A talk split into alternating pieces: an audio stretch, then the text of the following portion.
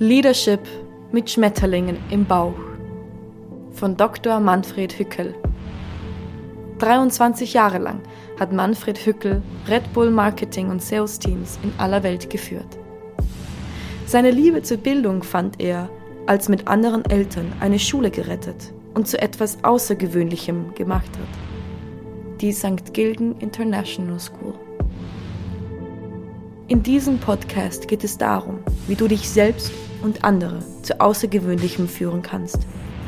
Aber nur mit Schmetterlingen im Bauch.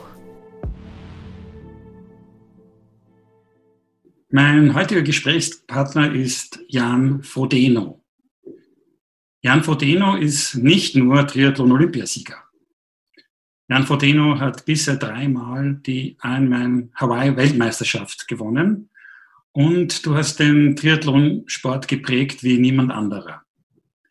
Ich bin total überzeugt, dass du dieser Sportart zu einem jetzigen Boom verholfen hast. Und unter anderem bist du der erste Triathlet, der auch Deutschlands Sportler des Jahres geworden ist. Vielen Dank, dass du dir die Zeit nimmst für unser Gespräch über Leadership.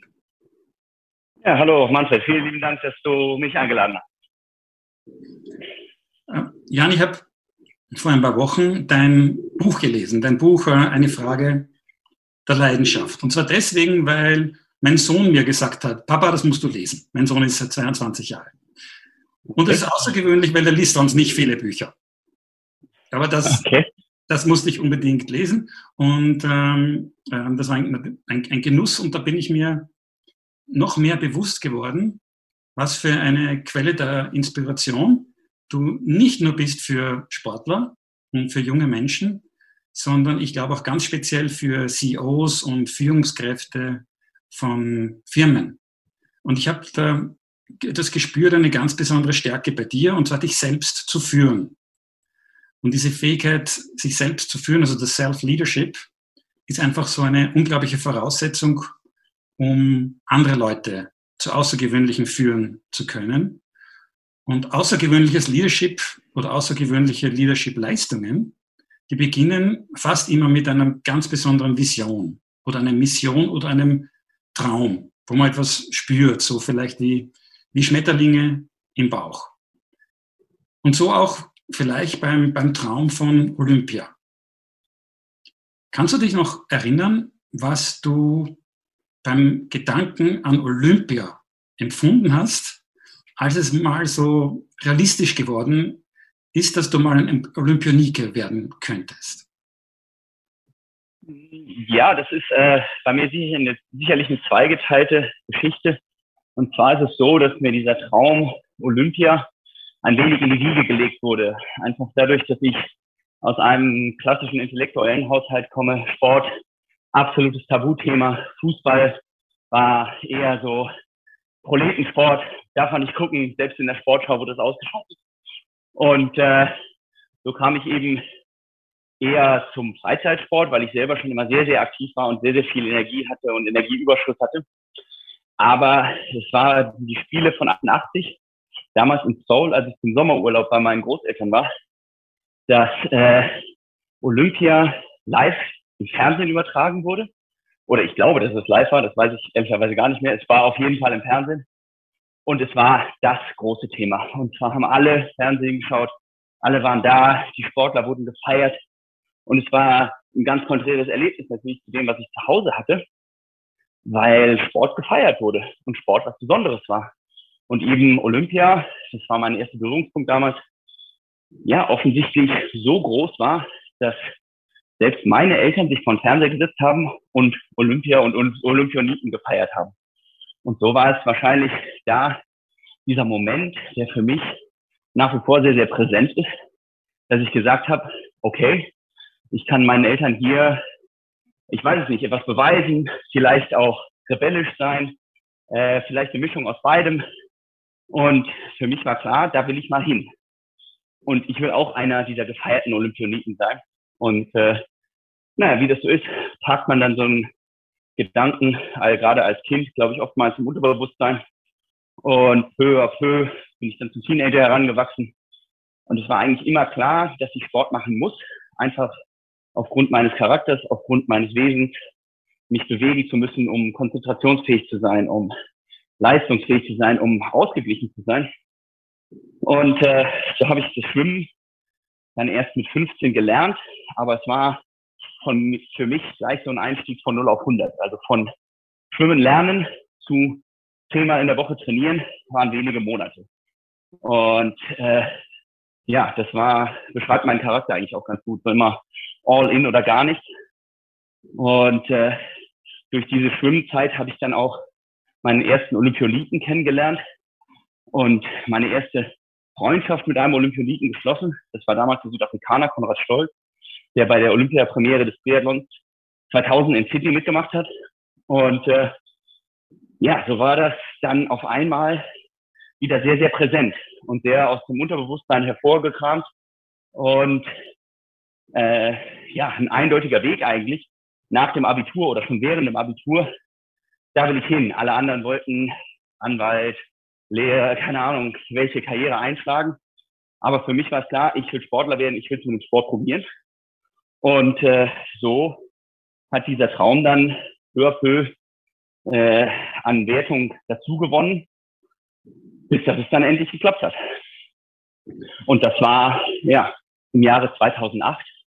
Aber ich sag's mal so, gerade so in der Anfangsphase wurde dieser Traum natürlich auch oftmals einfach nur belächelt und belacht, weil ich das natürlich auch jedem erzählt habe, der es hören wollte oder auch nicht.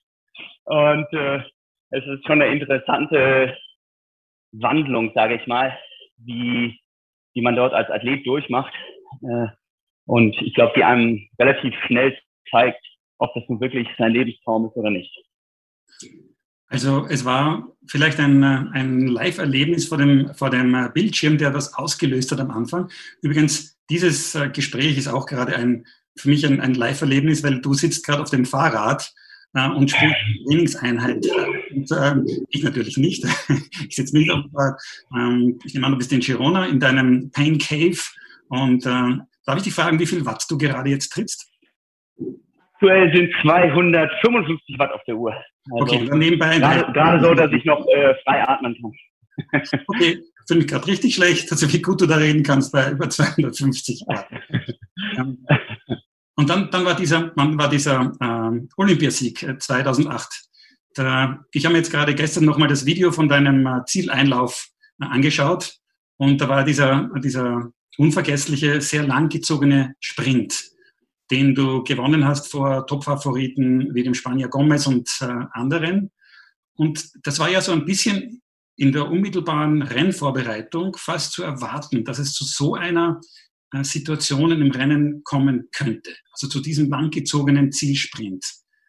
Wie hast du dich auch mental auf diese vielleicht entscheidende Situation für deine Karriere vorbereitet?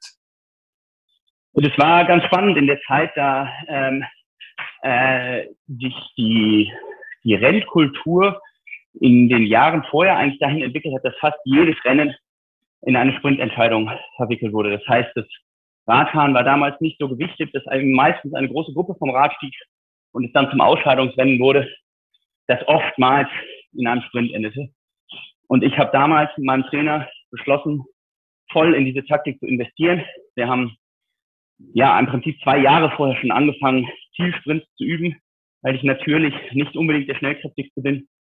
Und so war es äh, so, dass es erstmal ein anderer war, und zwar ist damals Daniel Unger, der 2007 in Hamburg die Heim-WM gewonnen konnte, gewinnen konnte und ich als Sechster gerade das Olympiaticket noch gelöst habe. Und Daniel Unger ist damals ungeschlagen in dieses Rennen gegangen und äh, war der große Favorit und auch von den Medien hoch gefeiert. Und äh, ich hatte meinen Traum im Hintergrund und habe mir dieses Rennen immer wieder vorgestellt, konnte aber selbst in meiner Vorstellung es nicht schaffen, als erster die Linie zu überqueren. Das heißt, selbst wenn ich die Namen ausgeblendet habe und nur irgendwelche Männer in schwarzen Anzügen, Wettkampfanzügen äh, mit mir mental im Wettkampf hatte, so sind die im letzten Moment immer noch an mir vorbeigesprintet. So schwierig war es für mich im Kopf, den sogenannten Schalter umzulegen. Und äh, da habe ich damals dankbarerweise einen Tipp bekommen zur medizinischen Hypnose.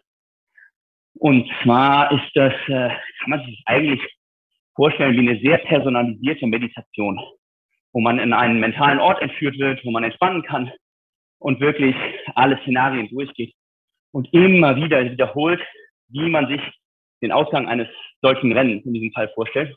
Und äh, zwei Wochen vorher im Vorbereitungslager in Südkorea, in Jeju, auf einer schwülheißen Insel, nachts schweißgebadet, bin ich dann zum ersten Mal aufgewacht und habe geträumt, dass ich gewinnen konnte. Und das war für mich so ein, so ein äh, bittersüßer Moment, weil ich natürlich jetzt im ersten Moment gar nicht wusste, ob ich gewonnen habe oder nicht und mich dann gefragt habe, bitte lass es nicht vorbei sein. Und äh, so war es sehr, sehr viel Arbeit, muss ich sagen, die ich da mental investieren musste, um erstmal selber dran zu glauben. Ja, weil drumherum hat sowieso keiner dran geglaubt, außer natürlich meine Eltern und vielleicht noch meinem besten Kumpel. Aber äh, die Favoritenrollen waren sicher anders verteilt.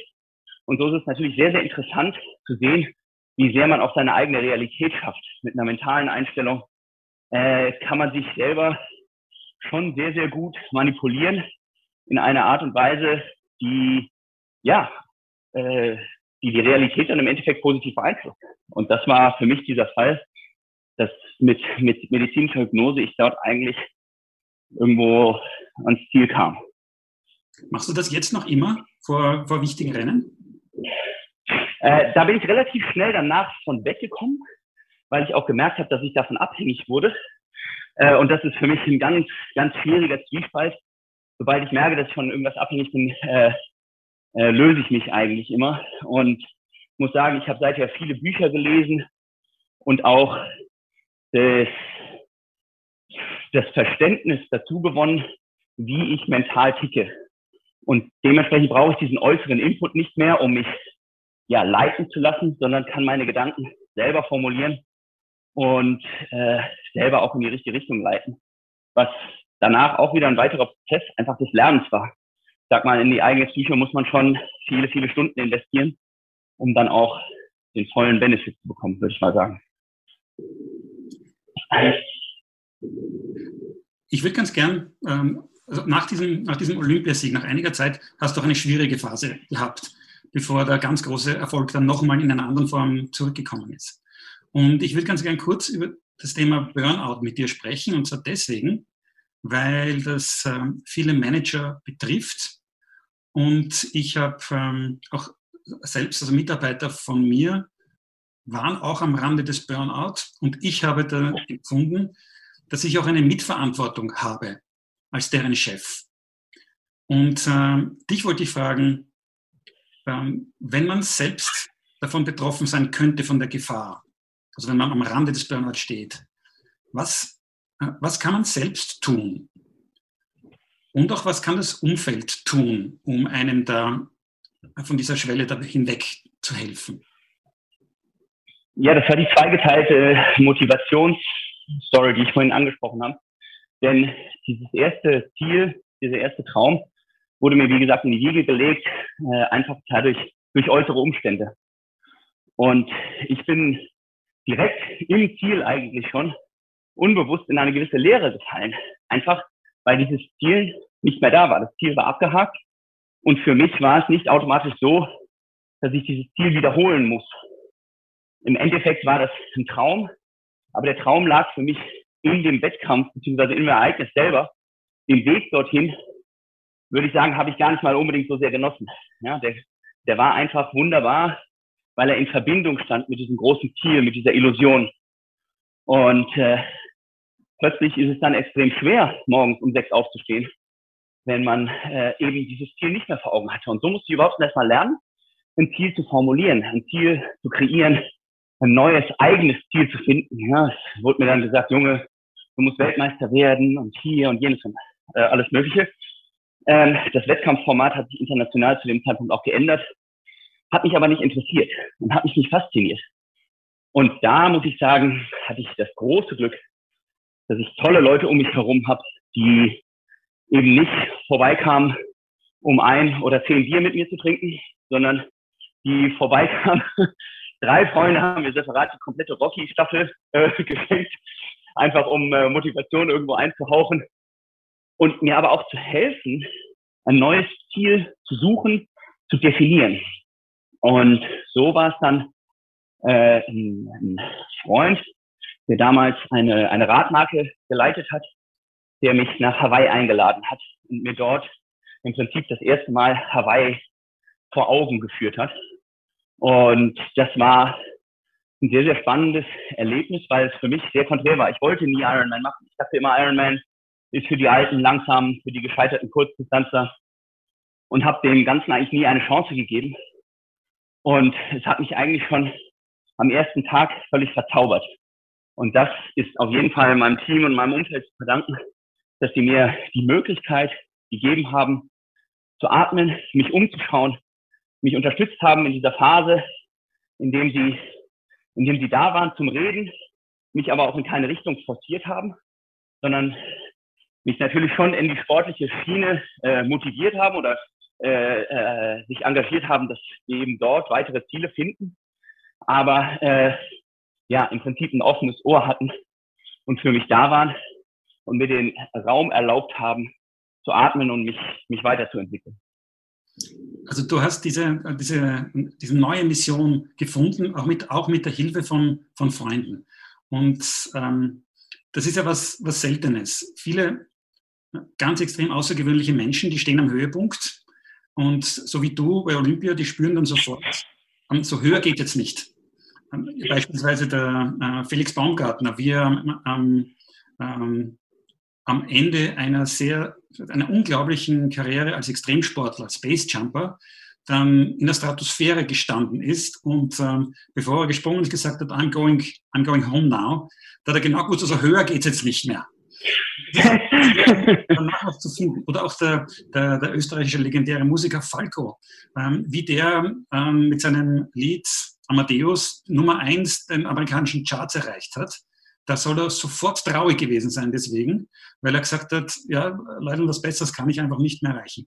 Und du hast es aber geschafft, diese, äh, diese äh, neue Mission, die Hawaii-Mission zu, zu finden. Also Hawaii ist ja, mein Hawaii ist ein, ein, Mythos. Also für jeden, der irgendwann mal schon was mit, mit Triathlon äh, zu tun gehabt hat, ähm, Hawaii ist voller Geschichten.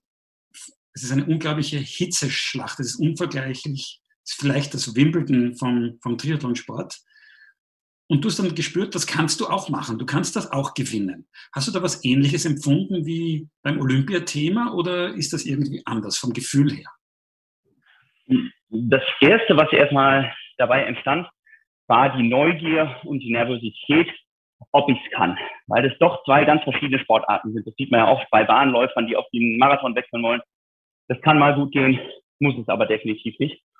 Und das war im ersten Moment der Nervenkitzel. Aber inzwischen ist es mit Sicherheit die häufigste Frage, die mir gestellt wird. Was willst du eigentlich noch? Was willst du eigentlich noch im Sport erreichen? Wo willst du noch hin? Du hast das und das und das geschafft. Und ich muss sagen, dass meine Motivation inzwischen auch eine ganz andere ist. Ich äh, hatte ein paar Verletzungsdramen, auch in dieser Zeit nach Olympia, die mir eigentlich vor Augen geführt haben, dass das, was ich hier tue, ein absolutes Privileg ist. Und mehr als vielleicht bei jedem CEO oder Musiker oder ja, manchem Golfer ist diese Phase für mich natürlich auch zeitlich sehr, sehr begrenzt. Ja, es ist irgendwo so, dass mein körperlicher Zenit kommt oder vielleicht auch schon da war. Äh, auf den Ausdauerdisziplinen kann man das sicherlich immer noch ein bisschen weiter ausdehnen als jetzt in Sprintdisziplinen, aber es ist definitiv klar, dass ich in zehn Jahren nicht mehr da bin, wo ich jetzt bin und das nicht mehr so genießen kann. Und das ist, glaube ich, wie mit allem im Leben. Es ist wichtig zu wissen, dass es zeitlich begrenzt ist. Das Leben selber ist auch äh, ja eine Einbahnstraße für uns alle. Und meiner Meinung nach ist das etwas sehr, sehr Gutes, einfach weil wir auch nicht die Chance haben, etwas tausendfach zu wiederholen. Wir wissen nicht, wann es vorbei ist, genauso wie ich das in meiner sportlichen Karriere nicht weiß. Äh, und dementsprechend lohnt es sich einfach auch, jeden Tag aus dem Vollen zu schöpfen und jeden Tag zu gucken, dass das, was wir hier gerade unternehmen, in die, in die Richtung geht, in die es mich selber, mein Umfeld positiv beeinflusst, positiv motiviert und sich dem Ganzen einfach nur bewusst zu sein, ohne Angst davor zu haben, dass wir kein, keine endlosen Chancen haben, sondern vielleicht, vielleicht auch nur eine einzige und die nutzen, nutzen müssen, was wir jetzt auch wunderbar, wunderbar ist vielleicht das falsche Wort, aber was wir in dieser schwierigen Pandemiezeit auch sehen, Sachen ändern sich von heute auf morgen, komplett ganz. Da werden ganze äh, ja, Lebenswege auf den Kopf gestellt und dementsprechend lohnt es sich einfach äh, sein Leben frei, freien Lauf zu lassen. Und wenn man dann dabei auch noch Spaß hat, lässt sich der Erfolg oftmals gar nicht verhindern. Und das macht den Augenblick so unglaublich wertvoll. Ähm, wenn man jetzt die, einen begrenzten Zeitraum eines Jahres anschaut, ähm, ich nehme an, für dich ist auch heuer wieder das Rennen in Hawaii das wichtigste Jahresziel. Und ähm, wir in unserer Welt des Managements, wir arbeiten sehr erfolgreich mit, mit Jahreszielen, ähm, indem wir für uns selbst oder für unsere Mitarbeiter besonders motivierende Ziele ausmachen. Also, und idealerweise vereinbart man die nicht in unserer Welt, sondern da wird, das wird diskutiert, wird, wird darüber gesprochen sondern, und nicht irgendwie auferlegt. Und die motivierendsten sind die Jahresziele, die so ungefähr eine 50-prozentige Erfolgswahrscheinlichkeit von vornherein haben. Und die setzen wir dann in, in Wochenplänen um in unserer Welt. Also wir haben unser Jahresziel und jeden Montagmorgen setzen wir uns hin und sagen, so was muss ich jetzt in der Woche erreichen, abhaken, damit ich meinem Jahresziel wieder näher komme. Und dann sagen wir idealerweise auch sehr oft Nein zu vielen Dingen, die uns nicht weiterbringen. Also das ist natürlich auch eine Kunst. Und wie läuft dieser Prozess bei dir? Ähm, welch, wie viele Leute sind, sind eingebunden, wenn du so ein, wenn ihr so ein Jahresziel oder Jahresziele abstimmt und wenn ihr so die Woche plant, was, was jetzt konkret zu machen ist? Naja gut, da haben wir es im Sport natürlich relativ einfach. Es, es gibt nur ein Jahresziel, ja, im Triathlon ist äh, ist Hawaii einfach das Wimbledon unseres Sports. Ja, da gibt es äh, in anderen Sportarten sicherlich viel mehr, viel mehr Möglichkeiten, wobei im Endeffekt will Fußballer auch die Champions League gewinnen. Und äh, ja, das ist, glaube ich, im Sport relativ einfach, zumal es für mich dann noch einfacher ist, weil ich einen Trainer habe, der das genau wissenschaftlich analysiert, den Trainingsplan runterschreibt und ich eigentlich tagtäglich drei bis viermal am Tag entweder einen grünen oder einen roten Haken hinter der Einheit habe. Äh, die der Algorithmus für mich ausrechnet und sagt, heute hast du effektiv trainiert oder auch nicht. Äh, spannend war es sicherlich in den letzten anderthalb Jahren, dadurch, dass diese Ziele entfallen sind und man im Prinzip in so ein bisschen, ich, ich nenne es mal unendliches Mindset wechseln musste, weil es einfach diesen Endpunkt, diesen genauen Zeitpunkt nicht gab. Und das war eine sehr, sehr faszinierende Herausforderung, weil man sich einfach mit dem Prozess des Besserwerdens, der Verbesserung allgemein auseinandersetzen muss. Also wie kann ich täglich an mir selber arbeiten und, und, und mich trotzdem verbessern. Und das ist aber auch wieder eine wichtige Lektion, glaube ich, weil wir natürlich sehr dazu tendieren, uns zu vergleichen. Das heißt, wir schlagen immer den Vergleich zu anderen, gucken, was macht die Konkurrenz, was ja auch wichtig ist. Aber im Endeffekt gibt es, glaube ich, wenige Prozesse, die man einfach kopieren kann sondern man muss seinen eigenen Weg finden, der schauen, wie kann ich mein Team jetzt am besten darauf einschwören, wie kann ich mich selber dafür motivieren. Und äh, bei mir in meinem Team, es ist natürlich ein kleines Team von, sag mal, Trainer, Physiotherapeut, Trainingspartner, Manager, das sind so die, die vier Kernfiguren. Ähm, aber die sind alle an diesem Erfolg auch beteiligt, wenn ich äh, Erfolg habe. Und so setzen wir uns dann zusammen und versuchen uns täglich ja, an uns selber irgendwie zu messen und mit dem Prozess zu befassen, wie können wir uns verbessern, ohne die, ja, den, den absoluten Vergleich zu haben. Und äh, war, war eine spannende Phase, muss ich sagen. Ähm, deine, deine dich prägende Rolle ist natürlich die, die Rolle als Spitzensportler, aber du hast auch eine Rolle als Geschäftsmann auf der beruflichen Seite und du hast natürlich auch Rollen auf der privaten Seite als Ehepartner und als Vater und hast Freunde. Hast du für diese anderen Rollen auch Jahresziele? Ja, naja, äh, ich würde sagen, dass meine Ziele im Vergleich zu den sportlichen relativ weich formuliert sind. Ich möchte zum Beispiel der bestmögliche Ehemann und Vater sein. Und auch, das ist eine meiner, meine fünf Prioritäten, die ich mir jedes Jahr definiere, ist äh, für meine Familie da zu sein. Ähm, da muss ich sagen, könnte ich sicherlich strukturierter arbeiten, aber irgendwo ist es natürlich auch wichtig, die menschliche Seite auszuleben. Und ich bin vom Grundcharakter her eher der Typ Chaot, äh, eher unstrukturiert und äh, äh, weiß das und kann das aber sehr schön mit meiner Familie ausleben. Dafür bin ich eben sehr spontan und äh, kann auch mal eine spontane Radfahrt mit Picknick organisieren, ohne das eine Woche vorher zu planen.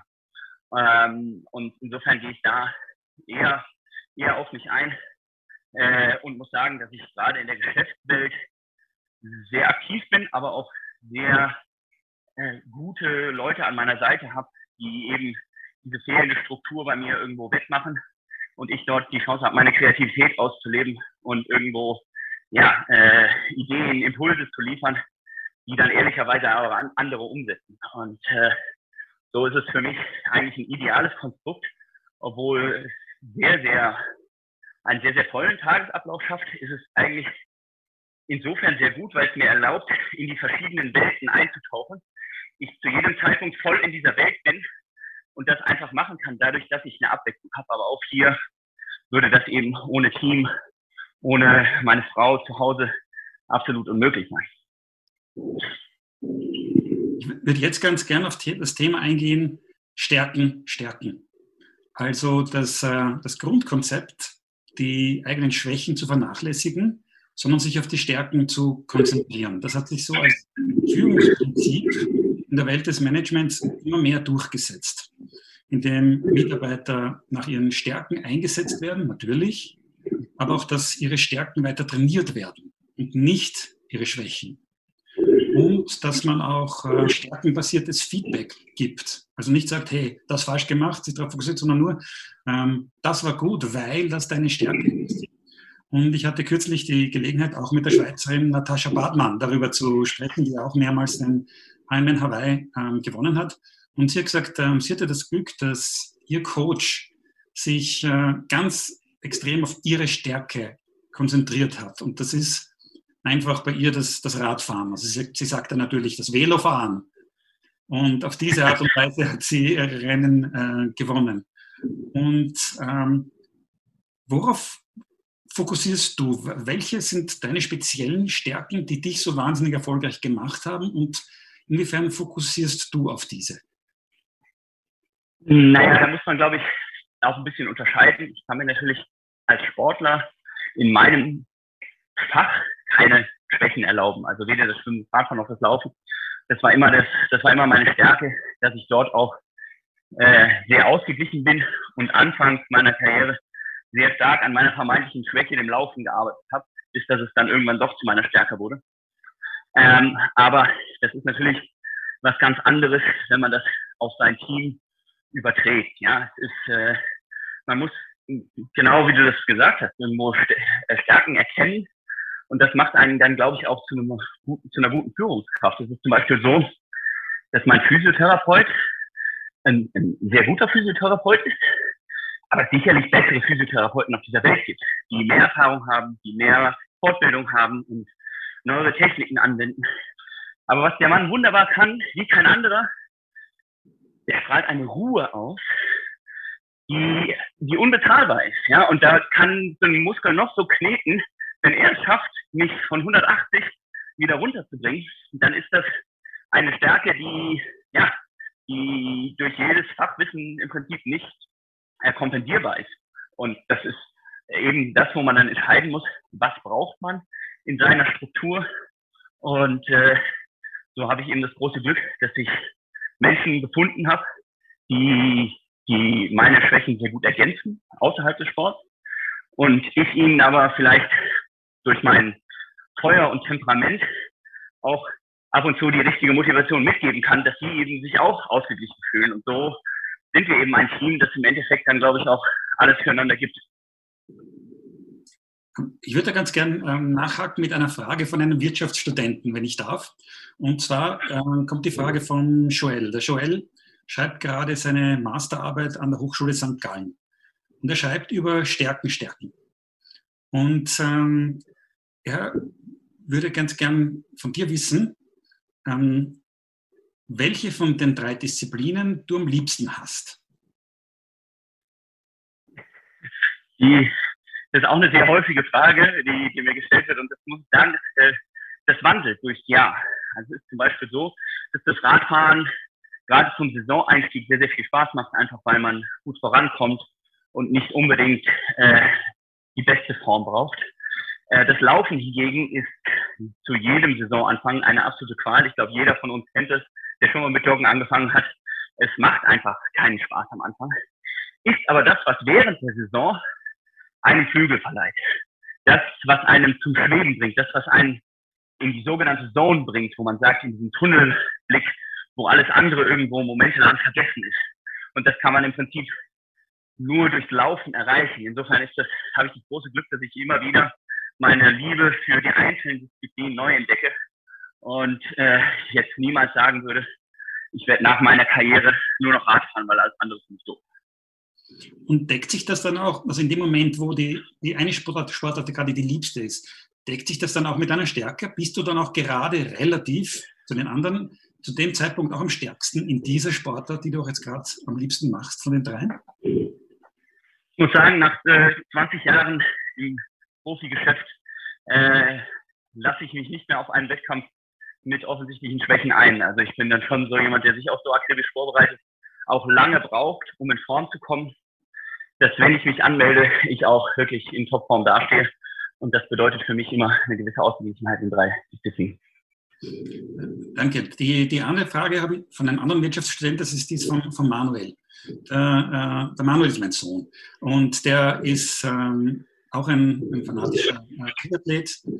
Ähm, der hat, während er sich gerade auf sein Abi vorbereitet hat, vor ein paar Jahren an unserer Schule, an St. Giegen International School, hat er jede Woche 20 bis 30 Stunden trainiert, damit er der, der jüngste Finisher beim Ironman Austria wird. Also ähm, er ist sehr, sehr fanatisch diesem, äh, diesem Sport gegenüber. Natürlich auch dann einer deiner größten Fans wahrscheinlich.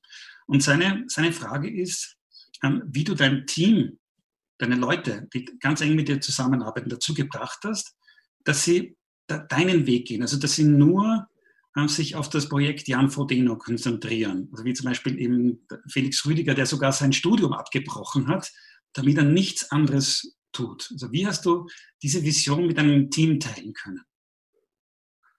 Naja, das ist, äh, die Frage ist eigentlich weniger, wie man die Leute darauf oder dazu bringt, sich darauf einzulassen.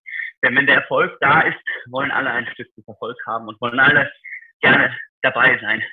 Äh, die Realität ist, dass ich äh, oftmals einfach hier in diesem Gym sitze, mir, äh, mir ganz normal wie jeder andere auf die Beine abstrampe und das, äh, ja, äh, ist das Leben eigentlich äh, äh, relativ asketisch ist, beziehungsweise relativ normal, sage ich mal in Anführungsstrichen.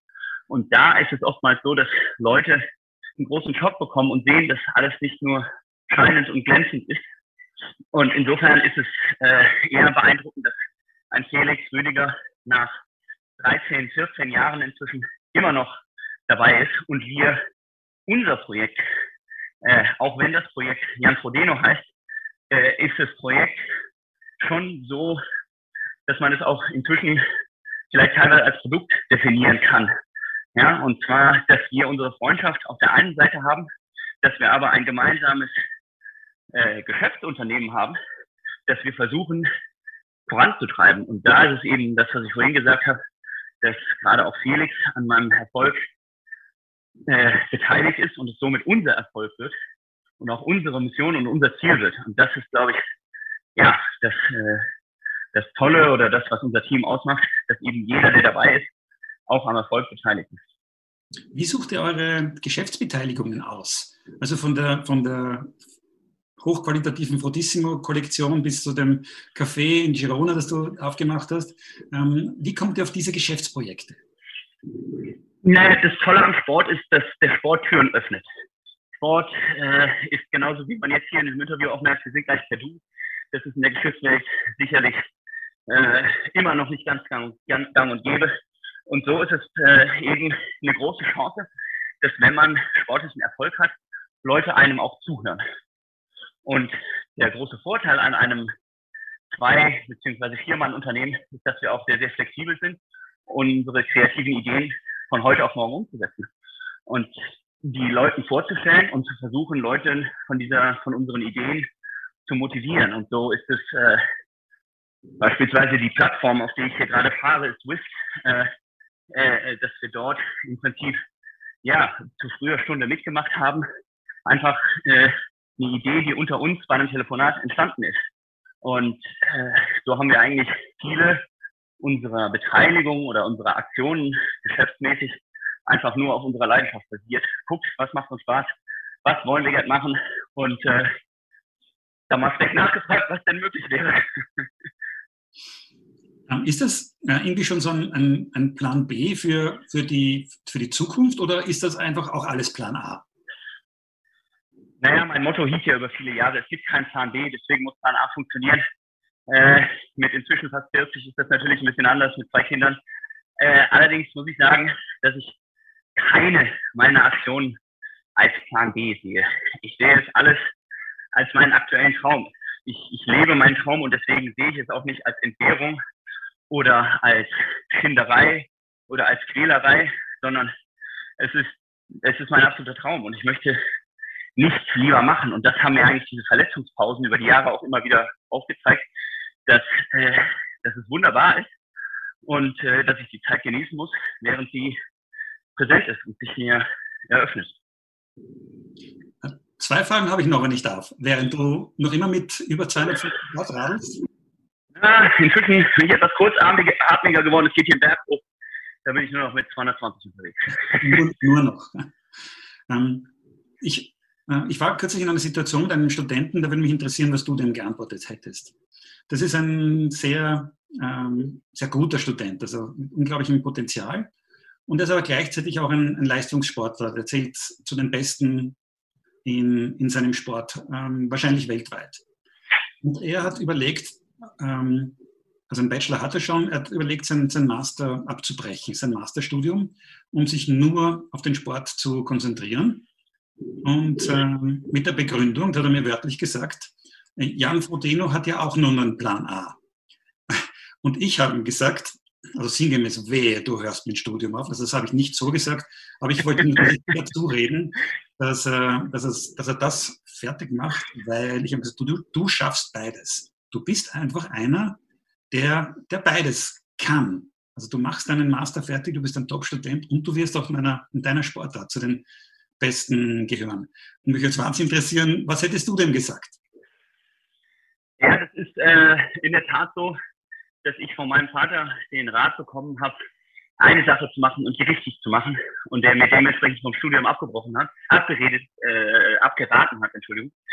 Das war nach drei, drei Wochen BWL-Studium. Drei Wochen BWL-Studium ist die absolute Verlegenheitsnummer, wenn man nicht weiß, was man studieren möchte. Und er hat, glaube ich, viel mehr erkannt, dass meine Leidenschaft nicht im BWL liegt, sondern beim Sport liegt und hat mir einfach geraten, meiner Leidenschaft zu folgen. Wenn jemand jetzt schon so weit im Studium gekommen ist, dann schafft man das nicht ohne ein gewisses Interesse und ohne eine gewisse Leidenschaft, die äh, ja, dem Thema irgendwie zu widmen geht. Und dementsprechend würde ich dir über Madrid zusprechen, dass äh, man beides schaffen kann. Das absolut, das haben viele geschafft, das haben viele gezeigt. Das hängt sicherlich auch ein bisschen von der Sportart ab. Aber äh, ich würde das genauso sehen, dass es inzwischen eigentlich auch ein sehr, sehr guter Ausgleich ist. Denn das hängt eigentlich viel mehr von der mentalen Einstellung ab, als von dem eigentlichen Zeitpensum. Vielen Dank. Ähm, ich werde es ich ihm so weitergeben. Der wird, der wird, der wird Augen machen. Und äh, meine letzte Frage ist an dich als, als Papa. Und zwar, ähm, eure, eure, eure Kinder äh, wachsen ja auf in der wirklich außergewöhnlichen Situation, dass beide Eltern Olympiasieger sind. Und das ist ja nicht alltäglich, weil deine Frau Emma ist ja auch Olymp Triathlon-Olympiasiegerin geworden. Und wie, habt ihr euch vielleicht schon abgesprochen, oder wie werdet ihr die Leidenschaft eurer Kinder für den Sport fördern?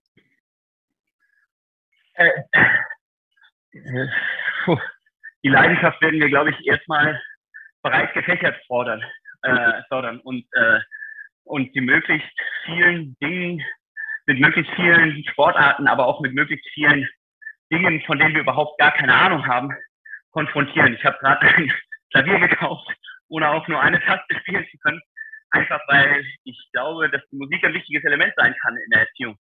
Äh, und mein großen Vorteil, den ich über die Jahre gelernt habe, ist, dass ich Leidenschaft erkenne und weiß, wann die Augen funkeln und wann es einfach nur ja, neues Spielzeug ist. Und das sind eben die Sachen, wo ich versuche, meinen Kindern eigentlich nur alle Möglichkeiten zu bieten, äh, die definitiv nicht in eine Richtung zu pushen und schon gar nicht in die Triathlon Richtung. Sag mal, der Grad ist relativ schmal, das muss man schon, muss man schon wirklich lieben. Insofern ist es, glaube ich, gerade hier anfangs wichtig, oder sagen wir mal so, bin ich eher der Fan, meine Kinder äh, offen zu erziehen, ihnen die Möglichkeit zu geben und nicht äh, einen Golfschläger abzusägen, damit er auf die Größe passt, äh, damit sie mit drei möglichst das nächste Golftalent sind. Aber das sind, glaube ich, sehr individuelle Entscheidungen. Ich, wie gesagt, gehe das eher etwas liberal an. Vielen Dank, Jan. Äh, vielen Dank für deine wertvolle Zeit. Ich finde das so cool, dass du da am Fahrrad sitzt und deine Trainingseinheit abgespult hast. Wie lange wie lang hast du noch? Wie lange dauert jetzt diese Radeinheit noch? Äh, ich habe noch anderthalb Stündchen. Im zweiten Teil musst du dann an nichts mehr reden, zumindest nicht mit mir.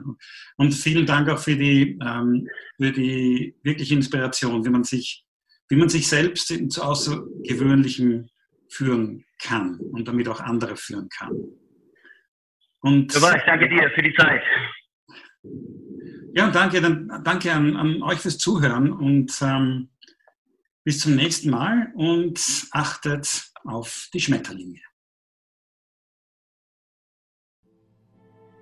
Dieser Podcast basiert auf dem Buch Nur mit Schmetterlingen im Bauch, wie man sich selbst und andere zu Außergewöhnlichem führt, von Dr. Manfred Hückel. Die Buchveröffentlichung ist für Herbst 2021 geplant. Erreichbar ist der Autor unter info at stgis.at